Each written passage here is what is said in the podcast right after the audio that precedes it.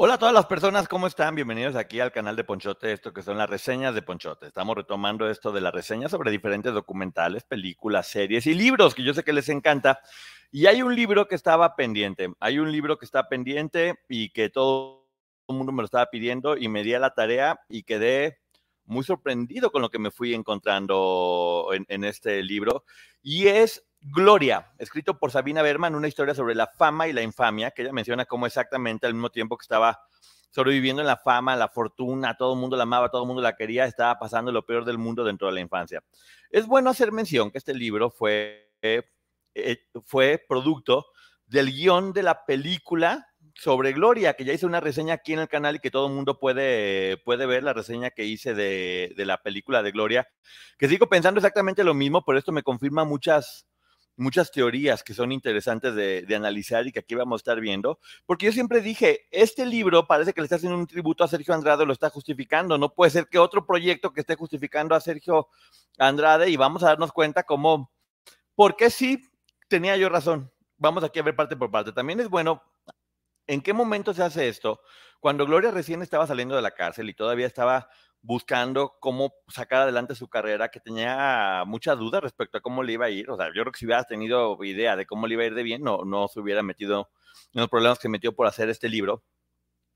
Pero la historia de cómo surge la película es interesantísima, o sea, en verdad, interesantísima. Yo nunca me imaginé este, que había hasta el productor de la trilogía del Señor de los Anillos, que todo este proyecto lo levantó un chavito de 19 años, un chavo de 19 años levantó todo este proyecto de la, de la película y lo llevó a las ligas mayores, lo cual es increíble. Y creo que es lo que vale la pena. Entonces, repito, este libro salió porque una vez que se hizo el guion para hacer la película y salió la película, hubo una demanda porque decían que había varias cosas que estaban mal, mal y que no se había cumplido unas, unos acuerdos y demás. Y este libro es como la forma de justificar todo eso, como la forma de decir, esta es la información que tengo. Saludos a todas las personas, como ven en el crédito aquí abajo, voy a contestar hasta el final para que las quienes vean esto en repetido no les toque ver un montón de saludos, ¿va? Entonces, saludos a todas las personas ahorita y seguimos avanzando.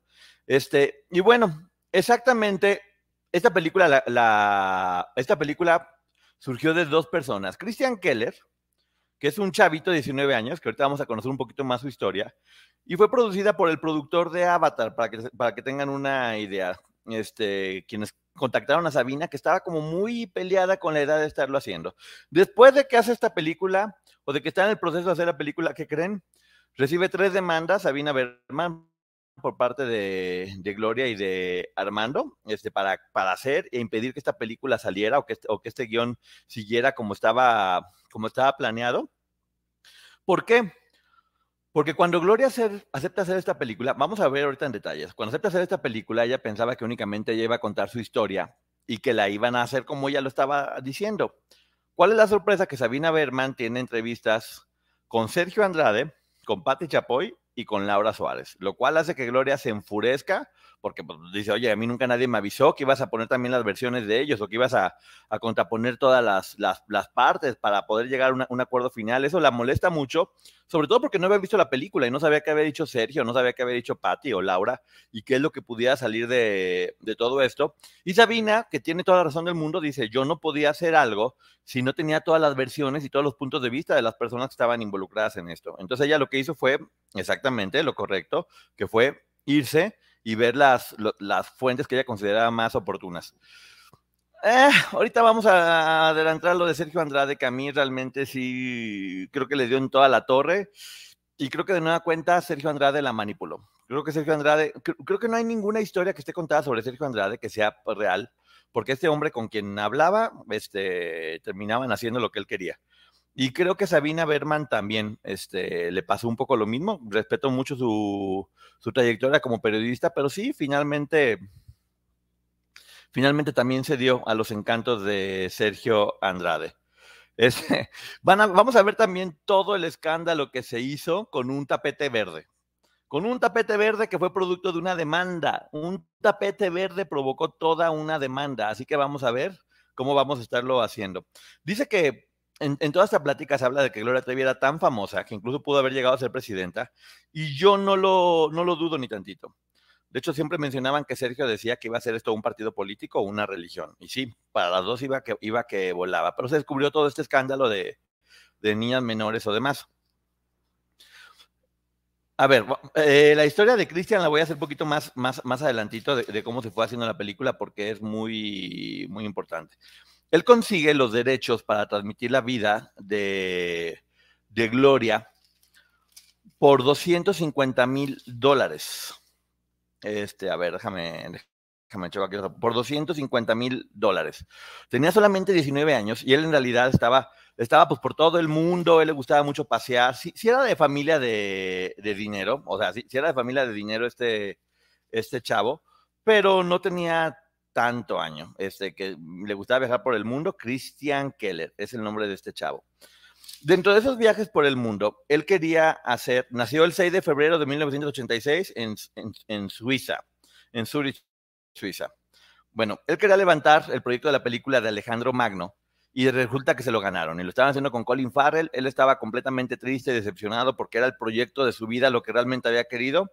Y de repente leyendo un periódico, vi un artículo sobre Gloria Trevi que no tenía idea ni de dónde era, déjame voltear por acá, ni de dónde era, ni por qué lo estaba haciendo. Ve un artículo de una Gloria Trevi, se empieza a interesar y decide eso, decide que, que quiere hacer un una, una, película ahora sobre Gloria Trevi, nomás porque vi un artículo en un, en un periódico. Háganme el, háganme el favor. Empieza a buscar esta información de ella y todo el mundo le decía, ¿Gloria Who? ¿Cuál Gloria? O sea, pues imagínate, en los contactos que tiene él, imagínate, suizos y demás, este, ¿Gloria qué? ¿Gloria qué? No entendía nada. Y durante un año intenta buscar los contactos de Gloria para poder levantar el proyecto y no encontraba y no encontraba hasta que después le dan los datos de su agente, que se llamaba Sara Soto. Le dan los datos de, de Sara Soto y se contacta con ella. Así nomás él, de 19, 20 años en ese momento, como 19, 20, no sé cuántos tenía exactamente, él escribe, le dice, oye, quiero los derechos de la vida de Gloria Trevi. Y ándale que le dice que sí. Hay que recordar que en ese momento Gloria estaba recién salida y estaba viendo si iba a poder levantar su carrera o no. Sí, claro que sí, cuesta 250 mil dólares. Y él le dice, oye, está un poquito caro. ¿Qué te parece si te lo puedo pagar a plazos un poquito? Y le dice, sí, no hay ningún problema. Ok, va, adelante, voy a cerrar. Y le da el 2.5% de anticipo únicamente de los 250 mil dólares le da el 2.5% en este momento, ya con eso aparto y soy dueño de la vida de, Gloria Trevi. A mí se me hace increíble, así que un buen diablo y que ya se quede con los derechos, pero bueno. Este, ya que había llegado al acuerdo de que iba a ser la película de Gloria, pues bueno, obviamente tiene que conocer a Gloria porque quería que ella se lo platicara. Hay, varios, hay varios huecos aquí que luego al final voy a analizar para que entre todos los llenemos y veamos si es cierto. Entonces abre, la puerta en Miami, en un, bar, en un barrio de clase media en Miami, dice, y ve a una versión de Gloria mucho más grande y albina, que era su mamá, básicamente, la mamá de Gloria, que es una señora muy guapa, y después baja Gloria en ese momento. Dice que él no hablaba nada de español y que Gloria, pues ahí más o menos medio masticaba el, el inglés. Este, y van y empiezan a platicar. Él se queda siete días, siete días se queda con Gloria para poder conocerla y saber quién es y qué estaba haciendo. O sea, viviendo juntos ya y todo, ¿eh? De, de roomies. La acompaña a todos lados, la acompaña hasta el súper. Me llama la atención que dice que, que, que, la acompaña a llevar a los niños a la guardería. Jamás me imaginé a Gloria TV llevando los, a los hijos a la guardería, pero así era. Y que era súper amable con todos y que conseguía que a todo el mundo le sonreía, que hablaba por teléfono y que, y que hacía todo lo necesario para regresar con todo su idea era quiero regresar a este medio artístico porque pues, bueno, sabemos que salió muy dañada su imagen después de lo de la cárcel y le costó trabajo levantar, pero pues bueno, finalmente lo logró. También menciona que, que, él... Pre... Luego vamos a ver por qué. Yo creo que tuvo que ver porque lo demandaron, porque pone algo que a mí se me hace que no tenía por qué mencionar, pero dice que eso, que, que pregunta, oye, ¿y Armando dónde está? ¿Dónde está su esposo? Que le dice, no, es que no puede llegar a Estados Unidos porque tiene unos problemas con la justicia y no puede cruzar la frontera. Este, no sé qué sumaba, pero bueno, igual lo estaban poniendo.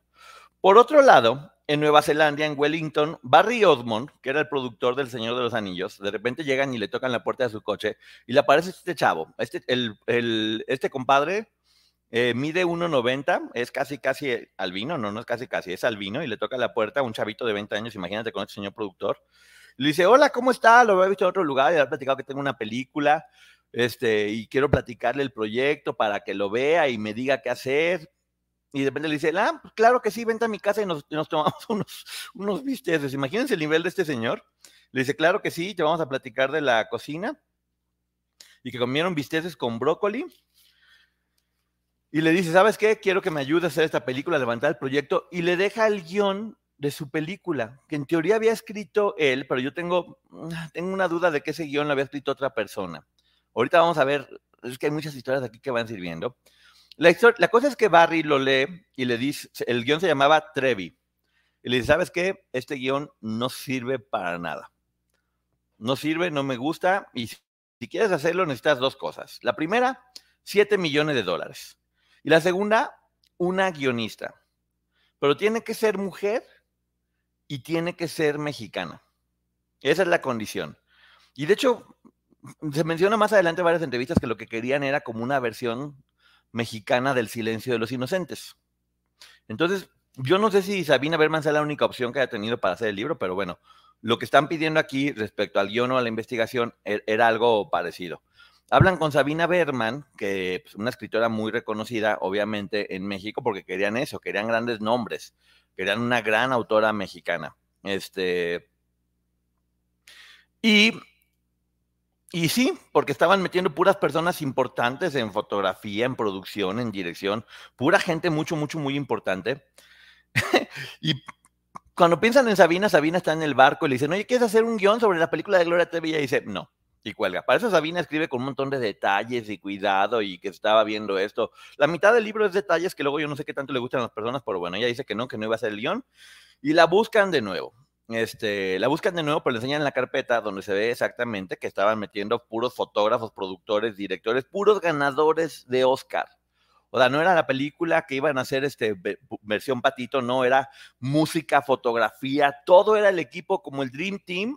No era un proyecto latinoamericano, era un proyecto norteamericano con los nombres más grandes de la industria pensando en hacer este proyecto.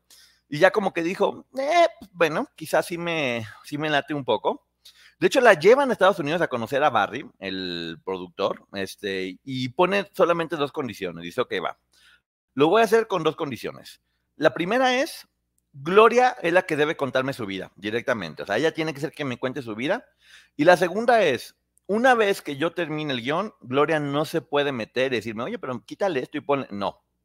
Si me dan esas dos condiciones, adelante. Yo con todo gusto lo, lo hago y dice, bueno, va, ok, vamos a ver cómo, cómo funciona, vamos a ver si, si, llegamos a un acuerdo con Gloria.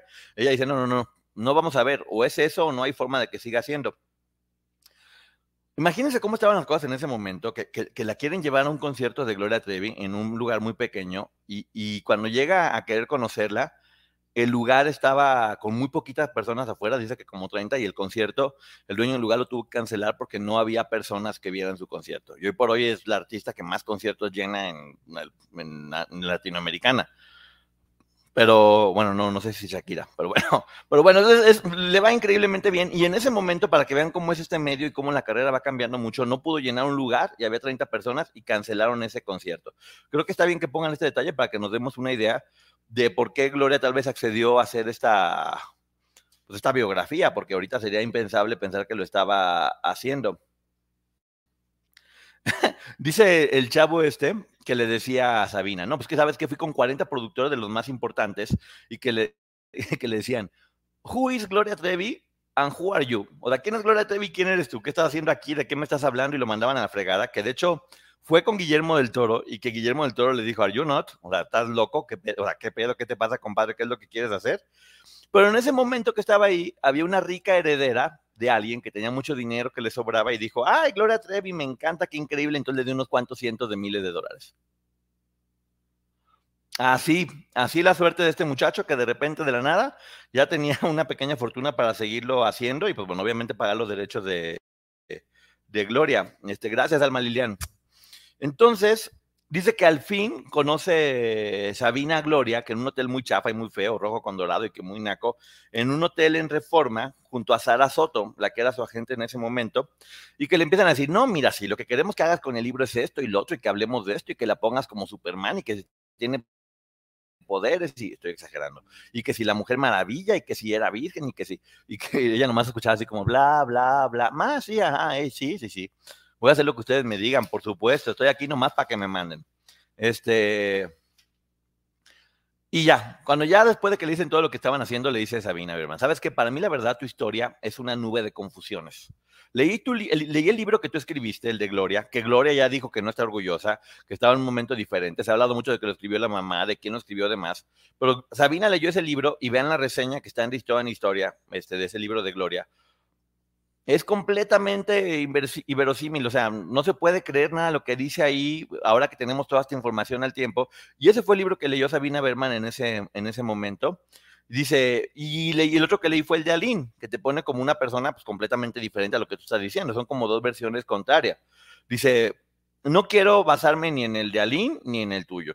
Quiero que si vamos a platicar de esto, me cuente la historia desde cero. Vamos a empezar desde cero y vamos a ver cómo seguimos avanzando y que le dice, tampoco entiendo por qué me quieres contar la historia de cómo descendiste hasta la infamia. O sea, yo no lo haría, como por, qué razón me voy a andar quemando y voy a decir cómo me fue y cómo terminé en la cárcel y acusada de mil cosas. Yo no lo haría bajo ninguna circunstancia. Y que el chavo nomás decía, no me ayudes, cállate, no me estás ayudando, la vas a rajar. Y que Gloria le dijo, quiero reivindicarme, quiero que la gente me quiera de nueva cuenta, que sepa quién soy, este, que todo ha sido una injusticia y demás. Entonces, ahí es donde dice que van ahora sí a la casa donde viven Gloria y Armando, que es la casa de la mamá de Armando, este, que ahí está la mamá de Armando que tenía casquete corto y que empiezan a comer mariscos. Muy rica la mariscada, la están tratando muy bien, este, y le platican la historia de cómo Armando iba a la cárcel a visitar a un amigo que estaba por ahí encerrado y de repente conoció a Gloria. Armando quería ser cantante, quería ser cantante, decía, oye, está poca madre, yo quiero ser cantante y está increíble que me hagas unas canciones muy bonitas y demás. Y Gloria le dice, yo ya no escribo yo ya cerré ese capítulo, yo no quiero saber de nada, me duele escribir. Y pues bueno, finalmente no le escribió ninguna canción, fue la forma de estarse acercando, pero fueron avanzando la relación. De hecho, Armando empezó a ayudarla mucho en su, en su defensa, en los juicios y demás, y se hicieron novios. Ya saben, primero el dedito, luego el otro dedito, luego la manita, y luego ahí se fue llevando y terminaron siendo novios. Este, y de ahí fue la historia de amor. Un día, pues ya sabes, hacen novios y se ponen la cosa media tóxica. Un día él, no sé por qué razón, no fue a alguna audiencia o algo así del juicio. No, bueno, y ella hizo el drama de su vida. El drama de su vida no puede ser. Me abandonó, no vino un día, yo que me puse bonita para él, no lo puedo creer y que le escribe una canción, que le canta en ese momento a Sabina, que se llama Soledad la canción. Se sentía completamente devastada, pues ya después seguramente se arreglaron porque nomás falta un día, Gloria, qué necesidad andar haciendo todo eso. Y dice, dice Sabina, en ese momento fue cuando decidí hacer la historia porque dije, ok, ya tengo una historia. Ella platica de la Bella Durmiente, de cómo hay una, una, una parte que a ella le llama mucha atención, que es como el príncipe agarra una espada y lucha contra muchas zarzas con espina para poder llegar a la princesa y finalmente besarle y quedarse con ella.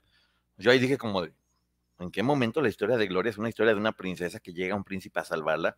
Y dice, no, Gloria es ese príncipe, las zarzas son todos los problemas que ha tenido, las demandas, lo que le han dicho y demás, y la princesa es la gloria, esa gloria que va a volver a alcanzar después de haberla pasado muy mal y todo lo que tuvo que sufrir, agarrará su espada como un príncipe, va a acabar con las zarzas y va a llegar a tener el, éxito.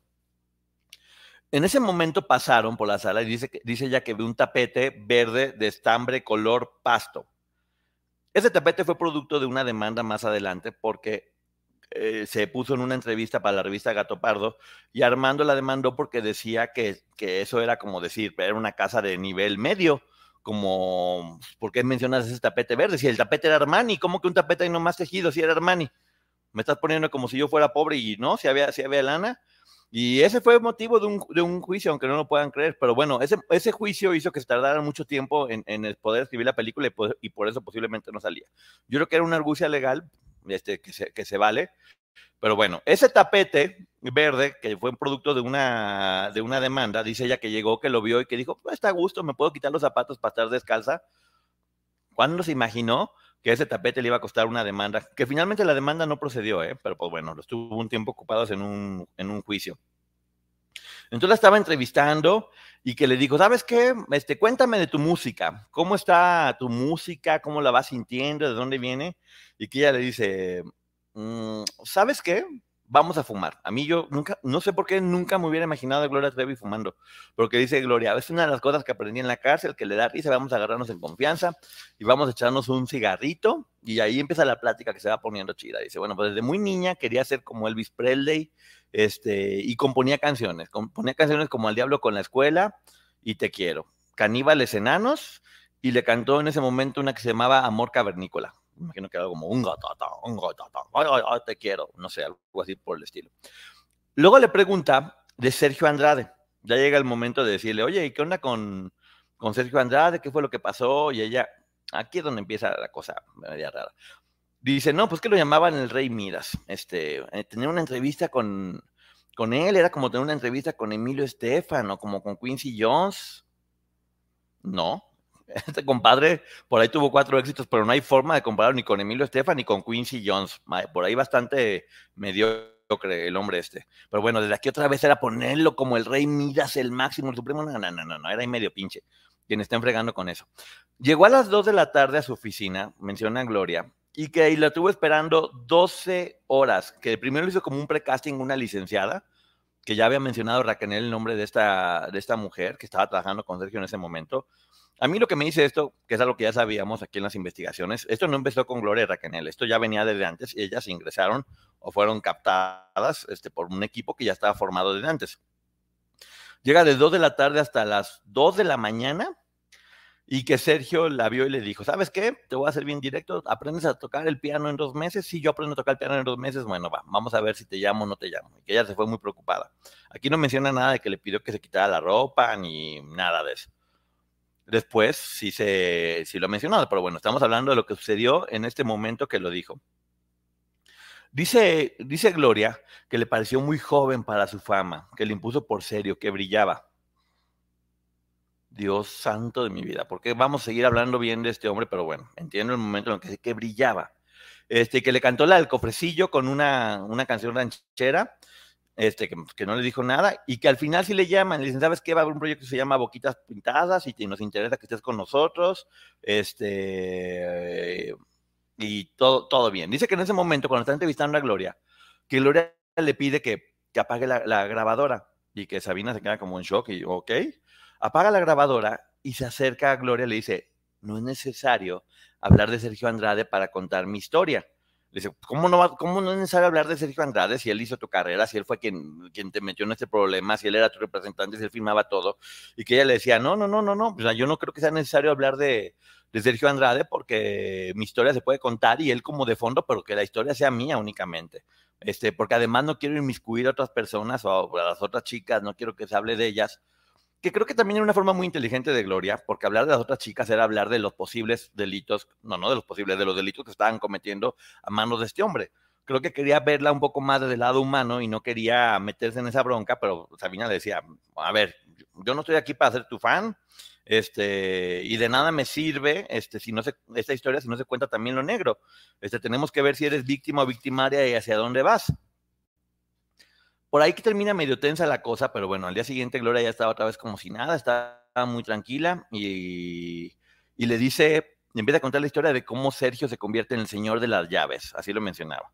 Porque era como, ¿quieres comer? Te abro una llave y comes. ¿Quieres tener un disco? Te abro una llave y como. ¿Quieres entrar a esta televisora? O sea, casi, casi como un ser milagroso, mágico, místico y musical. Que la dejaba que la dejaba de repente cuando fueron a grabar el disco de Boquitas Pintadas a Los Ángeles, que de repente la, dejaba pero sin nada de, de, comida y que ella hasta se desmayaba en el cuarto de que no comía absolutamente para nada.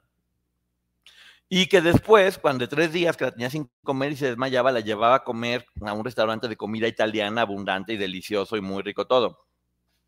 O sea, de ella, no habla de todas como grupo, eso me llama la atención porque como grupo, según yo, deberían estar todas juntas, pero ella estaba encerrada sola en un cuarto, sin comer. Yo no sé si ahí la relación ya era un poco más de ellos dos, o sí, porque ella dice que ya estaba teniendo casi 18 años, o sea, habla de que era menor de edad, 17 años aún, y que él estaba casado en ese momento con Mari Boquitas, pero que, y era amiga de Mari Boquitas, ya hemos visto esta historia, en ese momento Mari Boquitas, ahora la conocemos como Raquel, y que le decía, ¿sabes qué? La verdad es que ya, pues lo que dicen todos, ¿verdad? Los casos. No, es que ya, ya la relación no está, está fría, no hay nada entre nosotros. Lo que pasa es que ella ya no quiere irse con su papá porque su papá la maltrata. Entonces, como su papá le pega y le, hace cosas muy feas, ella está aquí, yo, yo de buena gente, con mi enorme corazón, yo la estoy cuidando para que no regrese con su papá. Entonces, le cuenta esa historia a Gloria, que ah, yo no había visto esta versión este, de Gloria y me parece muy interesante de cómo la manipula también. Y Gloria termina teniendo algo que ver con él. Y después él mismo es quien la echa de cabeza, que ya vimos también en la película que sale cómo están teniendo relaciones y llega y le trae a Raquel y dice, te lo advertí, ya viste que esta mujer no es tu amiga, órale, es una, es una de lo peor, este, Gloria fuera, se va de la academia. Y yo tampoco sabía que en ese momento la había, la había corrido, y que en ese tiempo que la corrió, que ella cantaba en camiones y que sobrevivió y que comía apenas... Yo creo honestamente que eso fue para que Gloria pudiera sustentar la historia que contó, de que, comía que cantaba en camiones, que comía en las calles, pero según la historia que yo, que yo sé o que conozco, Gloria nunca, nunca salió de ahí. O sea, a partir del momento en que Gloria entró, ya no salía. No hubo chance de que tuviera libertad de irse a ningún otro lado, pero bueno, esto me hace ver que Gloria seguía protegiendo de alguna forma que no se supiera la historia real y de alguna forma también a, Sergio. Entonces dice que no, pues que dijo, ¿sabes qué? Yo, yo no puedo dejar mi carrera a un lado, que empecé a componer muchas canciones buenas y que dijo, ¿sabes qué? No conozco a ningún productor, al único que conozco es a Sergio. Entonces regresó este, con Sergio, que porque además tenían muchos secretos y que ya la historia estaba muy así.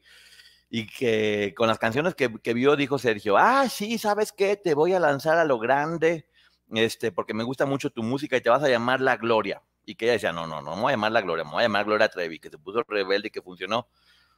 Esta historia tampoco funciona porque ya sabemos que quien produjo el disco de Gloria fue su mamá, con todo el dinero que al parecer era de la, herencia de la abuela Aurora.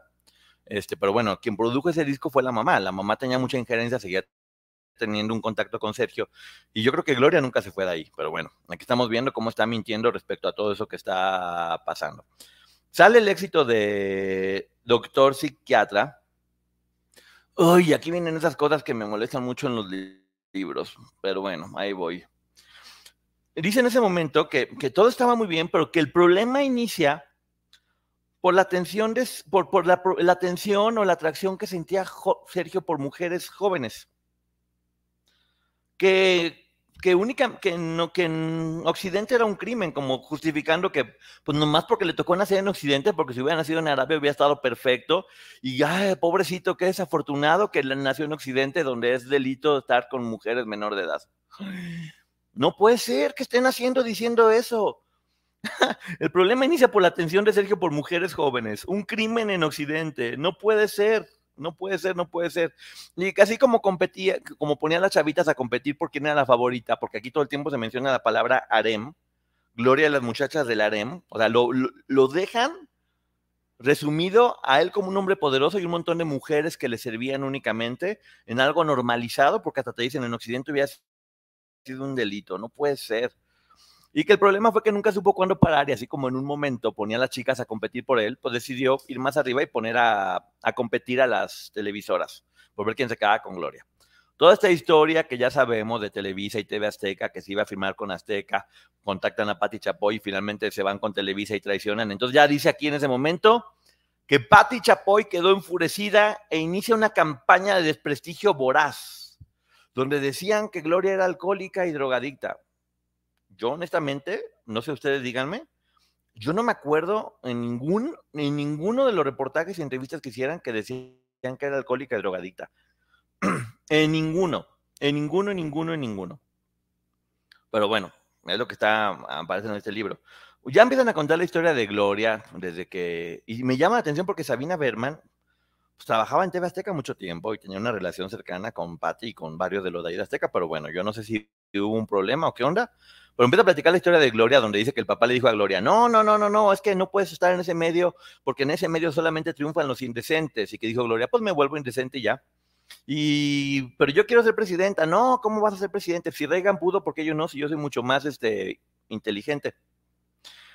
Después le empieza a preguntar Sabina de, oye, este, pero ¿cómo, ¿cómo tuviste tanto éxito y no recibiste nunca ni un peso? Y que decía ella, no, pues que el dinero en realidad, Sergio sí, Sergio era el mero mero, pero él, tenía tanto trabajo y estaba tan estresado que puso a dos personas a que se encargaran de la empresa, que ellas eran las dueñas, que eran Katia y Carola de la Cuesta. Katia y Carla de la Cuesta. Ellas se encargaban de la empresa que se llama Conexiones Americanas y ellas eran las responsables de todo, ¿eh? De todo. Llegaban y tiraban dinero a la cama como si fueran de un cártel y contábamos todo el dinero en efectivo no sé, dinero en efectivo, Gloria, aguas con las cosas que dicen luego ahí en las entrevistas, porque, pues no sé, solamente que les decían depósitos y lo sacaban del banco y luego lo contaban y lo volvían a meter, o no sé cómo estaban haciéndolo. Pero en resumen, lo que está diciendo es que Sergio no, no tenía la culpa, que él solamente confió en dos mujeres que se quedaron con todo el dinero, porque parece lo que, lo que dice aquí. Porque eran unas jovencitas de 20 años que entraron a los cuántos años y qué habían pasado y cómo estaban siendo maltratadas. Pero aquí básicamente lo que hacen es decir, Sergio no fue. Él confió en ellas y ellas se quedaron con todo el dinero. Casi, casi que es lo que están diciendo, es, lo que parece que están haciendo. Y dice, él las orientaba, sí, pero ellas eran las dueñas, ¿eh? Ellas contaban los billetes y parecían como narcos.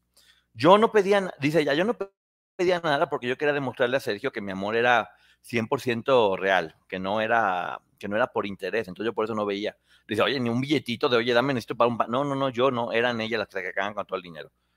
Entre paréntesis, ellas que habían estado siendo menores de edad, que habían ingresado, que las maltrataban, que las golpeaban, que trabajaban gratis, que estaban siendo obligadas a hacer todo eso y que tampoco recibieron un solo peso de eso durante el tiempo que estuvieron ahí.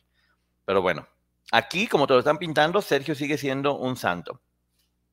Y que le dice en ese momento Sabina, háblame de las novias de Sergio. ¿Qué forma tan vil de justificar o reducir esto a las novias de Sergio? No eran novias, eran niñas que estaban siendo abusadas por ese hombre. Pero aquí lo reducen a novias para normalizarlo, ¿no? Y dice, prefiero no inmiscuirlas.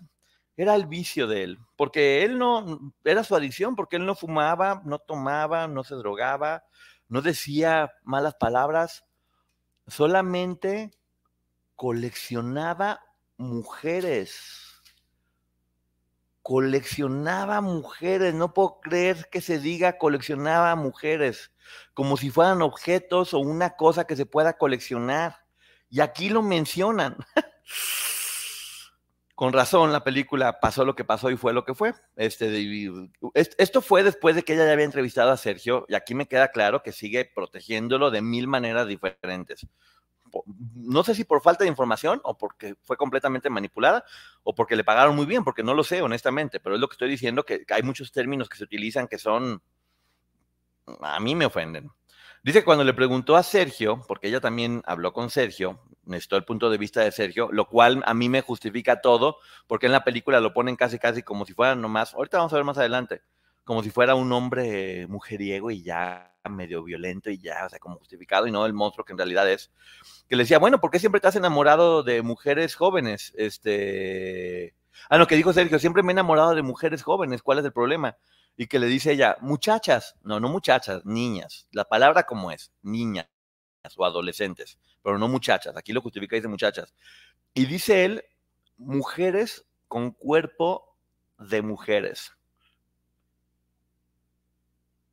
Niñas, bestia, niñas, adolescentes que tú abusaste.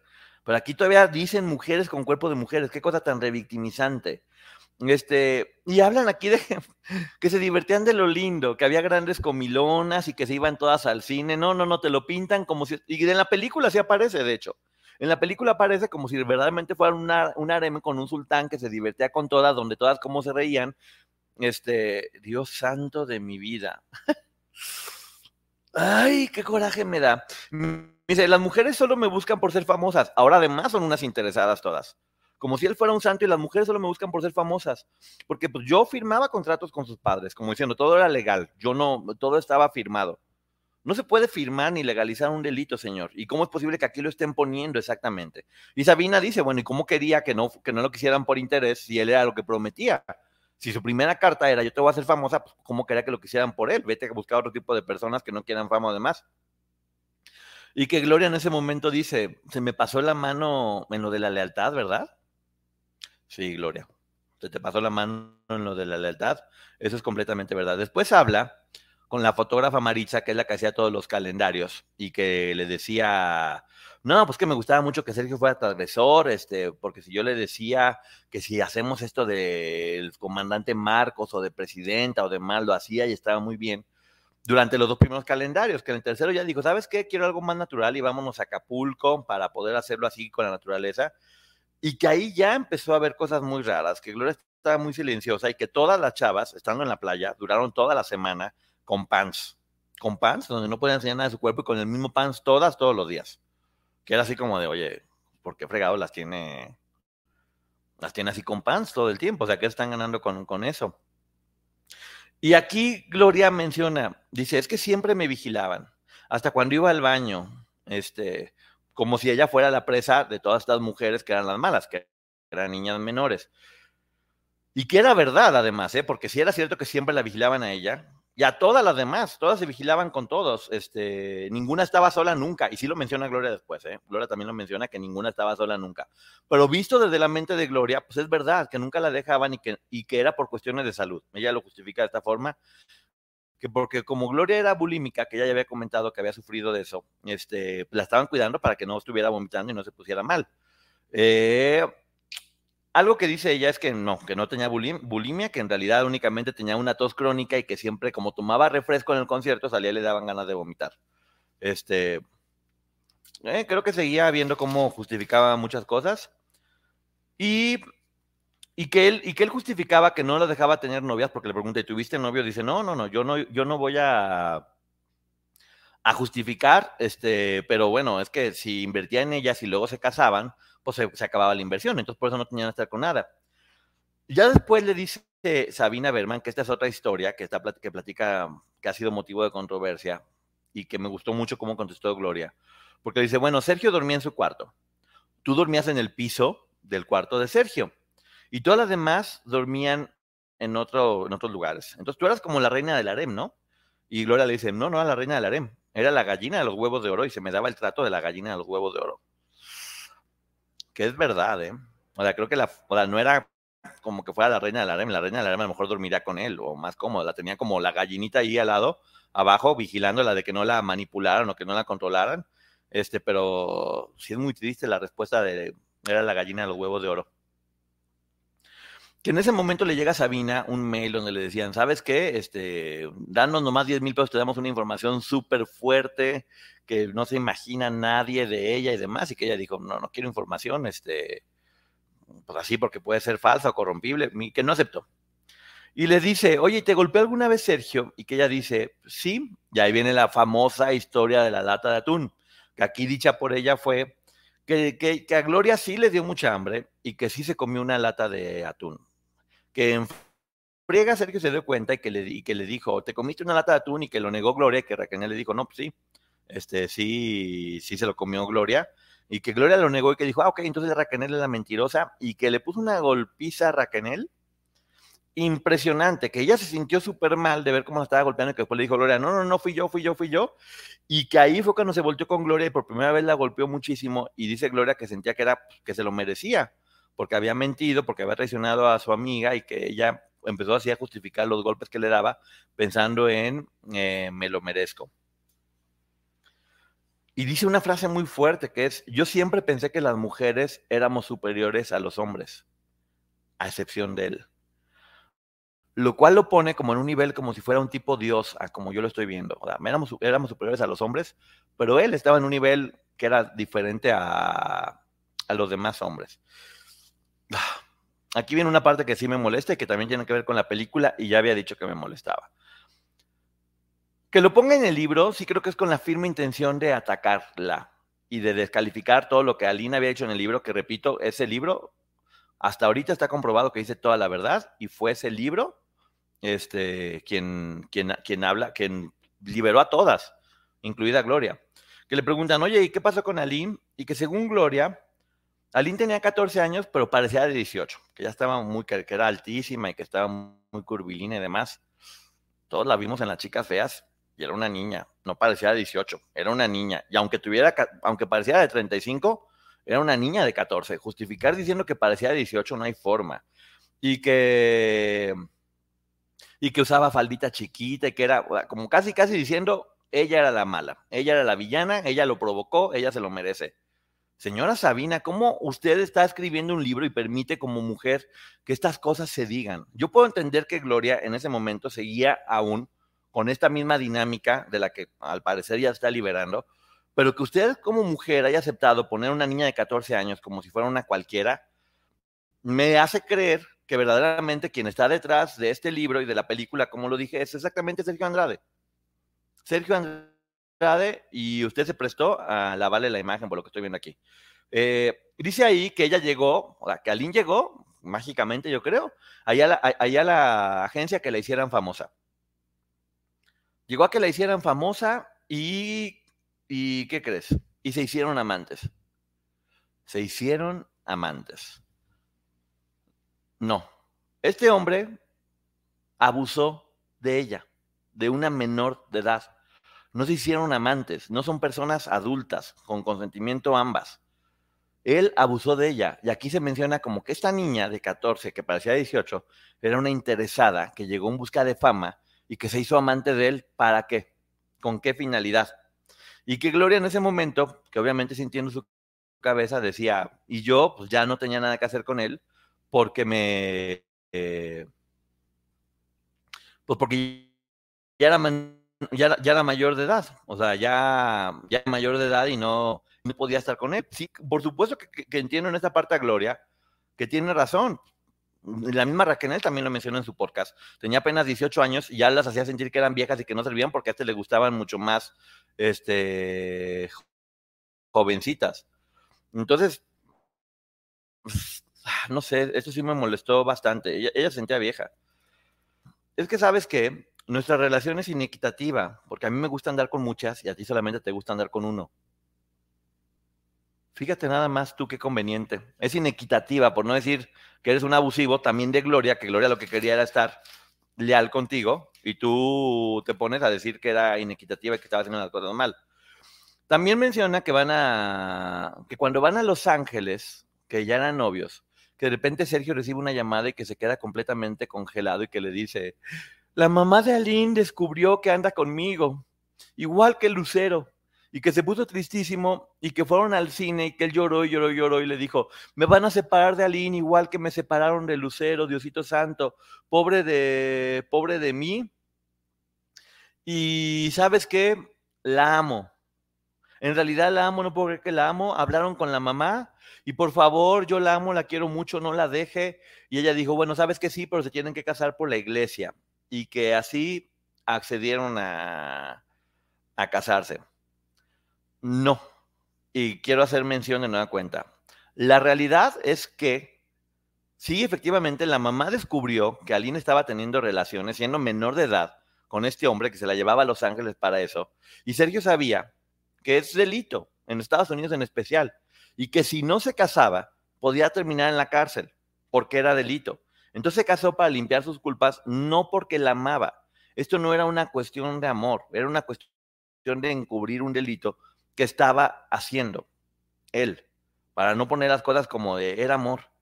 Y encima, pues bueno, la mamá ya era como la mala, la que negociaba, y que Aline estando casada, que era una infiel de lo peor que se besó con uno de menudo y se besó con un fan y la siguen poniendo como una cualquiera, y que él cuando la descubrió que era una cualquiera se divorció y se puso muy triste. ¿En verdad? ¿En verdad, en verdad, en verdad vamos a decir que encima ella era la, la infiel y que fue quien hizo las cosas mal y que por eso él es una víctima que se tuvo que separar? En verdad, señora Sabina Berman se puso a escribir un libro diciendo este tipo de cosas, donde está atacando a todas las menores, llamándolas como que estaban en un harem, hablando de Aline como si fuera una cualquiera, cuando era una menor que estaba siendo abusada. No lo entiendo, ¿eh? No, entiendo, no entiendo honestamente, pero sí, ahora resulta que aquí, en este libro, la víctima es exactamente Sergio Andrade, fíjate nada más. Entonces, bueno, Aline, como obviamente la mandan a la fregada por infiel, según este libro, ella se va a Azteca a buscar el triunfo y el éxito que estaba buscando. Y ahí es donde conoce a Rubén Aviña y es donde surge este, la gloria por el infierno. Gloria es un comentario muy bueno, muy, muy bueno, porque le dice que qué opina de ese libro. Dice Gloria, yo creo que el título está al revés, porque debería ser el infierno por la gloria. Porque para poder llegar a la gloria, primero tenían que pasar por un infierno. Creo que fue un gran, un gran comentario de parte de, Gloria y tiene completa y absoluta, y absoluta razón. Entonces, pues bueno, esto fue parte, e, esto fue parte de la historia que estaba haciendo para poder hacer el guion de la película. Y Sabina Berman se va dando cuenta, este, voy a irlo resumiendo un poquito más porque ya estamos acá más este, cercanos. Sabina Berman se va dando cuenta que, que hay como cosas que no le estaban, que no le estaban funcionando y necesitaba tener otros puntos de vista, como hablar con Patti, con Laura Suárez y hablar con Sergio Andrade, lo cual como periodista yo se lo reconozco. Se lo reconozco, pero si me hubiera gustado ver toda esa parte de la información aquí al final. Es bueno decir que para poder hacer esta película, él consiguió no solamente los derechos de la vida de Gloria Trevi, sino también los derechos de la vida de Sergio Andrade. Consiguió comprar los derechos de la vida de Sergio Andrade. Y cuando le dicen, oye, ¿cómo fue que conseguiste los derechos de Sergio Andrade? Que era como casi impensable. Porque Sergio le dijo, o sea, porque le dijo a Sergio, le dije que haría una gran película, muy de Hollywood, que pues, las personas que estaban involucradas era, y le daría la oportunidad de dar su punto de vista le daría la oportunidad de dar su punto de vista. Es lo que pasó en esa película que ya vimos, que aquí está la reseña en mi canal, vean la reseña de la película Gloria, donde justamente él se, hace como si fuera un santo, como que únicamente era un macho medio violento, ahí sutilmente, mientras todas ellas eran unas noviecitas del harem, fíjate nada más, curiosamente, curiosamente, curiosamente. Dice ella Dice la autora que para ella hubiera sido más fácil hacer la versión de El silencio de los inocentes de versión azteca. Yo no sé si es como una pedrada a otra autora que hizo un libro que yo siempre dije que era como la versión del silencio de los inocentes, este versión latina, este, que siempre dije, el libro de Claudia Di Casa, que siempre comenté que a mí se me hacía el guion de una gran película de, de terror y de suspenso, como un thriller, más allá de las diferencias que ya tuvimos que están en la reseña, siempre pensé que era un gran libro y, inmediatamente lo vi como una referencia al silencio de los inocentes, de un monstruo y de una periodista que tiene que entrevistarlo poniéndose en riesgo y, que ahí la lucha entre los dos está muy fuerte. Pero bueno, aquí hace esta mención exactamente. Eh, y también se me hace raro, o no, no raro, se me hace como para tomar en cuenta que exactamente querían una autora mexicana de prestigio. Eh, entonces, no sé, sí creo que los libros pueden ser un poco primos hermanos de alguna forma en cuanto a la investigación o, demás. Dice ella que escribió el libro, el libro fue porque cuando hizo el guion de la película la demandó. Cuando Gloria se entera que está entrevistándose con Sergio y con Patty, enardece, se pone como fiera, con justa razón a lo mejor porque nunca se lo dijeron. O sea, creo que sí hubiera estado bien que se lo dijeran, ya había firmado, y pone demandas y hace todo lo posible para que la película no, no salga, porque con justa razón, Gloria, le doy, ahí le doy completamente la razón a Gloria, que finalmente ella es la víctima y por más que en ese momento estaba en un proceso de transición para lograr estar libre, en ese momento Gloria no podía permitir que su abusador estuviera inmiscuyéndose también en la película de su vida, donde él diera su versión y donde posiblemente en su versión todas eran unas cualquiera que sí pasó en la película finalmente. Entonces sí hubo una... Hubo ahí un problema fuerte le doy la razón a Gloria, honestamente, este, y que fue una forma de responder a las demandas ese, ese libro. Eh, dice que Gloria le contó en la casa de su suegra, este, le cantó la canción del recuento de los daños y que ella se, la imaginaba en la cárcel cantando el recuento de los daños y que fue la parte de la película que tiene razón. Sí creo que la, la canción del recuento de los daños es la que mejor narra lo que Gloria pasó, que es muy triste, y sobre todo si ves que está recontando los daños en la cárcel, entonces ella consideró que ese debería ser el corazón de lo que era la, la película. Que también se fue dando cuenta cómo Gloria le mentía, que le decía que cada vez que tocaban un tema difícil, que Gloria le decía, te canto una canción y que luego le cambiaba toda la jugada. O sea, ella fue también como dándose cuenta que le estaba contando información que no era fidedigna y después la iba como acomodando. Una reflexión que Sabina Berman, que creo que tiene razón, dice, seguramente si Gloria hubiera tenido más, más educación, por, eso las agarraba tan jovencitas. Dice, seguramente las reflexiones que tiene ahorita hubieran sido diferentes. Por supuesto, pero si las agarra desde jovencitas y las manipula, las cambia todo el tiempo, pues no pueden tener una reflexión diferente. Y dice algo que es muy triste y que creo que sí habría que analizar con Gloria, porque dice que Gloria fue preparada y capacitada para doblar las manos ante el sistema, para que le dijeran qué hacer y ella lo hacía. A siempre tener personas que le decían, haz esto y ella lo hacía, haz esto y ella lo hacía, haz esto y ella lo hacía. Entonces exactamente no hay, es, es tristísimo que le haya pasado eso a Gloria, que haya terminado siendo una víctima del sistema que, que, cuando estaba el guion casi terminado, que había tres cosas que Gloria decía, es que no quiero que salgan estas tres cosas en especial, te lo pido por favor, este, no te pido que mientas, solamente omite esto, que no salga, que no salga, que no salga, y que ella decía, no, ¿sabes qué? Si quieres que hagan una historia como la que tú quieres, ve al canal de las estrellas. Creo que te hizo caso, Sabina. Vamos a ver qué pasa con la serie. Este...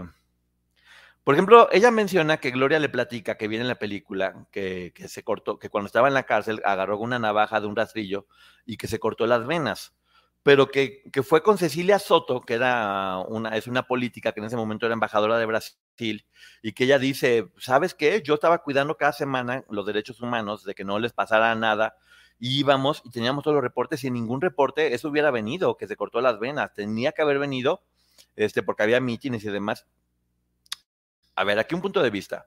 Sí está diciendo como que es mentira porque no había ningún reporte, pero también pues, no le van a decir a México, oye, se cortó las venas porque sería como echarse la culpa ellos solos también. Entonces a lo mejor sí lo omitieron en la cárcel y Gloria dijo la verdad. Aquí cada quien puede pensar lo que quiera, pero bueno, ah, como lo está mencionando aquí, es como una forma de decir que Gloria le mentía en cuanto a ese tipo de detalles. Dice que no hay mejor publicista para Gloria que la misma Gloria, que todo el tiempo se está vendiendo y que sabe muy bien cómo manejarse, que es brillante que es muy inteligente, lo cual sí creo que es cierto. Este, y que ella le decía, ¿sabes qué, Gloria? Di la verdad para que más jóvenes no vivan lo mismo. Hay que acordarnos que este libro fue hace mucho tiempo y que el proceso de Gloria ahora es diferente. Aquí estaba justamente en ese proceso. Dice que tenía un carisma impresionante, este, que se ganó a toda a toda la gente en la cárcel y también en el convento, porque en los últimos meses de su embarazo, ella estuvo no en la cárcel, estuvo en un convento donde la estuvieron cuidando para que pues, pudiera pasar su parto ahí y no estuviera corriendo peligro como un tipo de arresto domiciliario y que, pues bueno, que todas las monjas encantadas con ella. Creo que hasta cantaban el pelo suelto las monjas, se embarraban el pelo y demás. Eh, dice que, que, el producto, que el productor era como muy perfeccionista con todo, que quería que la música estuviera perfecta, que estuviera fenomenal. Pero sí, nos dimos cuenta que esa película, como yo le había dicho, pues no es la historia de Gloria, es la historia de Gloria también con la de Sergio.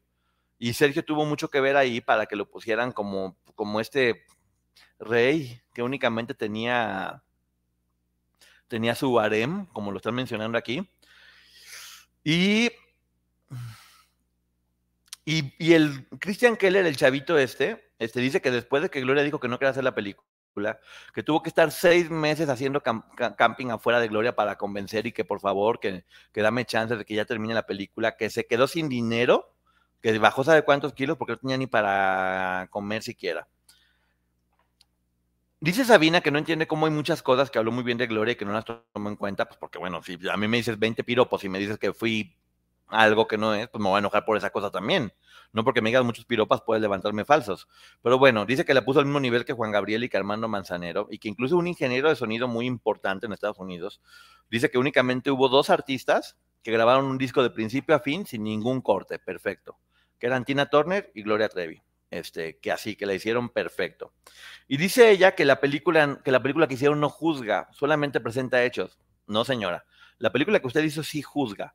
Y juzga muy fuerte a Lynn, por ejemplo, y a Sergio lo deja como si fuera un santo. Y a todas las demás niñas las deja como si fueran exactamente eso, una reina del harem que se la están pasando bien en una alberca, cuando no pone los castigos que le están poniendo. Que ojo, ¿eh? Gloria sí menciona eso. Gloria sí menciona en la entrevista que después de que, que después de que la castiga ella, él se volvió muy rudo y que sí les daba latigazos, que sí las encerraba, que sí las dejaba sin comer. Gloria sí lo menciona, que sí les pasaba a todas las demás. Yo sí creo que estaba en un proceso de que lo estaba haciendo, este, como que estaba, repito, hay que ver que este libro, en qué momento lo estaba hablando Gloria. No es lo mismo en ese momento que ahora que hay que ver qué es lo que tenga que, que decir. Este, esto, esto me dio mucha risa. Dice que Sergio es un macho y que la película tenía que ser también escrita por una mujer porque de alguna forma esto muestra cómo el feminismo acabó con el machismo. No se puede reducir lo que Sergio Andrade hacía a machismo, porque lo que él hizo, lo que él hizo es ser un delincuente, no es un macho. Una cosa es ser un macho otra cosa es ser un delincuente y abusar de muchas este, menores. El libro empieza hablando de gloria, de que, qué significa gloria, y habla de que justamente es tener una buena reputación o una buena fama, y que lo contrario es una infamia, exactamente. ¿Cómo es exactamente lo que le pasó a Gloria? Que de estar muy bien, este, es muy complicado porque platica, platica muchos detalles que te digo ya sería entrar y ya estamos aquí con mucho tiempo. Platica sobre la demanda por lo del tapete verde, porque cómo, cómo puede ser que haya escrito un tapete verde, de cómo, de cómo en una revista, este, en una entrevista por una revista Gato Pardo, a Gloria ya la estaban transformando como una señora más sofisticada, que creo que es la imagen que logró, y creo que además que es lo correcto que hizo Gloria, porque de una forma muy sutil acabó con el producto que había creado con Sergio y hizo su propio producto, que es mucho más talentoso y mucho más feliz. No hay ningún problema. Que, no, que ya, que, en el juicio estaba desesperada porque dice, oye, estamos pagando 500 dólares la hora. No puede ser, o sea, no puede ser que, que estemos pagando 500 dólares la, la hora por estar haciendo, por estar en este juicio. Y bueno, la historia ya la conocemos. Finalmente salió la película. La película no fue el éxito que, que se esperaba, aunque sí tuvo muy buenos comentarios, porque sí tiene muy buena factura. Este, vean la reseña. Para seguirles platicando ya un poco más de lo del libro, es, es, volver a platicar lo que ya está en la reseña de la película Gloria que está aquí en mi canal. Busquen reseña película Gloria y van a, van a enterarse de más de lo que está, de lo que está pasando. Este, yo sí creo que, que Sabina Berman cometió un error con este libro también. Este, creo que Creo que tal vez no tenía la información que ahora tenemos para entender que no se puede revictimizar a las víctimas, no se puede revictimizar a las víctimas, no se puede hacer como que era un detallito lo de Sergio, como que simplemente era como un macho. Y casualmente entrevistó a Sergio. Y casualmente el productor le dijo que le iba a dar chance de que él contara su punto de vista. ¿Cuál es su punto de vista? O sea, para poder conseguir el nombre de Sergio y su historia, fueron, estuvieron dispuestos a, a, lavarle un poco la, imagen o qué fue lo que sucedió con esta película. Son varias dudas que tengo. Este, repito, yo lo que estoy diciendo es únicamente lo que aparece en este, en este libro, que yo me había resistido a leerlo porque pensé que era, pues pensé que era como repetir lo que venía en la película y dije, ¿por qué voy a volver a hacerlo si ya, si ya está la película y ya está diciendo? La verdad es que sí, es muy interesante el hecho de ver todo esto que sucedió, cómo se hizo la película, cómo fue lo que, cómo fue lo que pasó. Y, ahora hay que estar muy a la expectativa, y yo estoy a la expectativa, quiero saber qué historia nos va a contar Gloria. Este, ella, porque ya el primer libro que sacó de Gloria, ella misma ha dicho que no está orgullosa de ese libro. En, este, en, este, en esta película, que por cierto Gloria después vio, después de las demandas y todo, vio la película y dijo, bueno, hay cosas con las que no estoy tan de acuerdo, pero sí me deja bien, porque la verdad es que sí deja bien parada Gloria, ¿eh? Este, sí te cuenta su historia dura, muy dura, muy fuerte, este, y sí, creo que sí respeta, sin profundizar, lo que Gloria pasó, que fue, que, fue malo, pero igual vaya sí la deja bien. Lo que no soporté fue que dejaran a Sergio bien, porque Sergio no puede estar bien. Sergio fue quien...